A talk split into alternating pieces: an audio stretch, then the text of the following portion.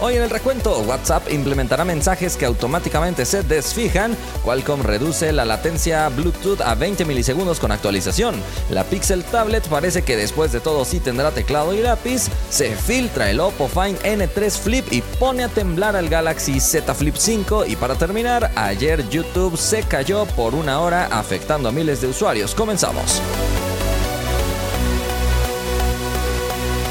Gracias por estar una vez más por aquí en el recuento. Le agradecemos a todos nuestros partners antes de empezar. Samuel, Agus, Andrés, Chavita, Sopa, Mar, Gustavo, Elías, Mauri, Abraham, Moisés, Valentín, Digital, El Nuber, Eric, Ismael, De Osmin, José, Víctor, Aarón, Lucas y Portacel. Muchísimas gracias por apoyarnos con esa suscripción especial. Recuerden que pueden seguirnos en todas las plataformas para que siempre estén al día en el mundo de la tecnología. Pero antes, si eres de los que les gustan las ofertas y eres de México, déjame contarte que en este momento hay una micro SD de Samsung de 256 GB en Amazon a un precio de 365 pesos. Te dejo en la descripción el enlace de compra en caso de que quieras ir a adquirirla. Acompáñame a revisar los resultados de la encuesta pasada, donde te pregunté cada cuánto tiempo consideras cambiar tu celular. Participaron más de 34 mil personas, 9% dice cada año, 30% cada dos años, 27% cada tres años y 35% cada cuatro años o más. Divier dice, creo que depende mucho del celular que sea, pero si aún sigue cumpliendo con lo necesario, no veo por qué cambiarlo tan pronto. Johan dice, yo creo que está súper bien cada cuatro años, porque si lo sabes cuidar bien, te puede durar perfectamente durante ese tiempo, pero si tienes la posibilidad y te gusta tenerlo más nuevo, creo que dos años estaría bien. Y por último, descarga dice, considero que dependiendo el cuidado y la necesidad del usuario, podría durar más de cuatro años sin problemas. Yo aún uso mi Xiaomi Redmi Note 5 del 2018 y va bien para el uso que necesito. La batería sigue durando bastante, me corre bien los juegos que tengo, la cámara es aceptable para mi gusto, realizo las actividades que necesito sin problemas. Así que habiendo visto estos resultados, creo que tampoco deberíamos ponernos tan exigentes con la evolución de una generación a otra, sino tal vez cada dos años o tres años ver mejoras más importantes. Vámonos a la primera noticia. WhatsApp está por implementar una nueva función cuando fijas los mensajes. Y es que en la actualidad simplemente tienes la capacidad de fijar los mensajes y se acabó, pero a través de una próxima actualización que ya se está probando en la versión beta, WhatsApp te va a permitir seleccionar la duración que tendrá ese mensaje fijado. Puedes elegir entre 24 horas, 7 días o 30 días. De esta manera, automáticamente cuando pase ese periodo de tiempo, el mensaje será desfijado para estar un poco más organizado. Esto todavía se está probando, pero próximamente se espera que esté disponible para todos los usuarios.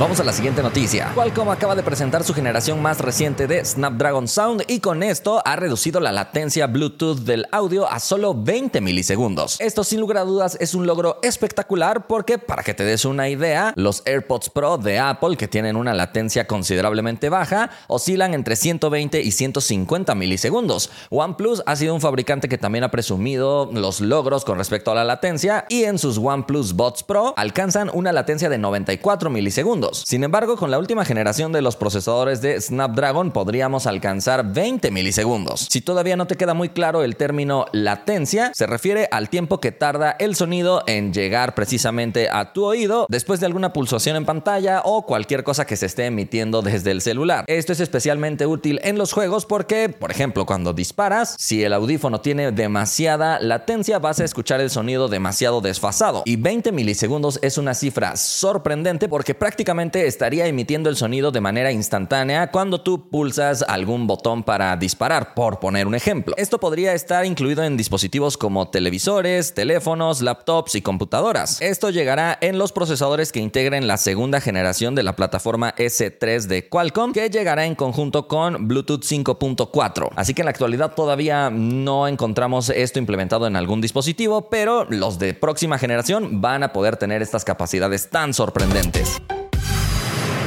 Vámonos a la siguiente noticia. Algunos desarrolladores acaban de descubrir nuevas pistas que podrían guiarnos a la conclusión de que Google próximamente lanzará un stylus y un teclado para la Pixel Tablet. Y es que el lanzamiento de esta tablet por parte de Google fue esperado por muchas personas, pero parece que fue más enfocado a un dispositivo para uso en el hogar, ya que recuerda que fue lanzado en conjunto con un stand que puedes colocar en la mesa de la sala para que esta tablet funcione como una especie de tablero virtual o un reloj con diferentes fondos y ambientes, pero a diferencia de la gran mayoría de tablets del mercado, no fue lanzada en conjunto con teclado y stylus, así que para un uso más enfocado a la oficina o a la productividad, esta tablet no va muy recomendada. Sin embargo, como te digo, algunos desarrolladores explorando en paquetes de Android y de otras aplicaciones descubrieron unas cadenas de texto donde se lee teclado para Pixel Tablet, lápiz para Pixel Tablet y también otra cadena de texto que dice, para aprovechar al máximo tu stylus, instala la actualización más reciente de Android. Así que es muy probable que próximamente veamos el lanzamiento de estos dos accesorios y complementos para los dispositivos Pixel.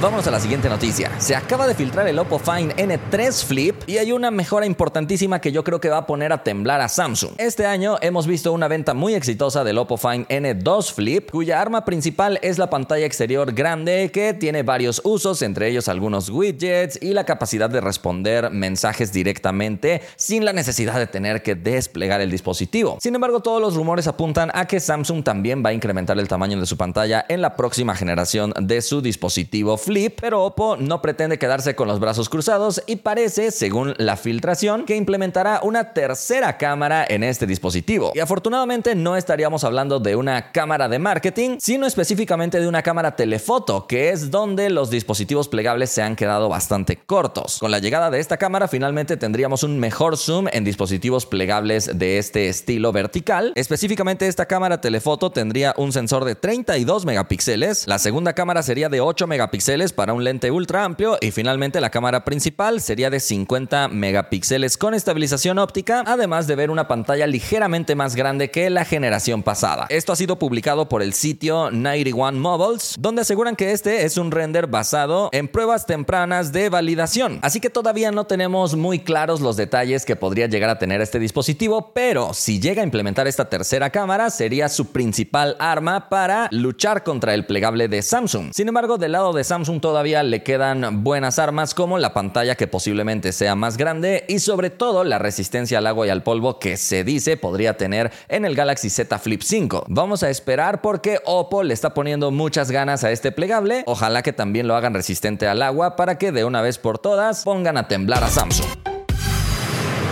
Vámonos a la siguiente noticia. El día de ayer YouTube se cayó más o menos por una hora a partir de las 6 de la tarde en hora de México. El sitio Down Detector recibió alrededor de 13.000 reportes de usuarios que no podían tener acceso a esta plataforma. Esto incluía la reproducción de videos, reproducción de transmisiones en vivo y algunas otras funciones de YouTube. A pesar de los problemas, YouTube no emitió ningún comunicado oficial para explicar la situación y al parecer no fue un problema que afectara a millones de usuarios, sino únicamente a miles. Cuéntame si tú percibiste algún tipo de problema con YouTube el día de ayer o a ti no te afectó en nada. Por el momento hemos llegado al final del recuento. Espero que te haya gustado este video. Si fue así, sabes que puedes indicarlo y le agradecemos a todos los fans del recuento por su apoyo. Si alguien quiere ser fan o partner del recuento, puede pulsar el botón unirse al lado del botón suscribirse en el canal de YouTube.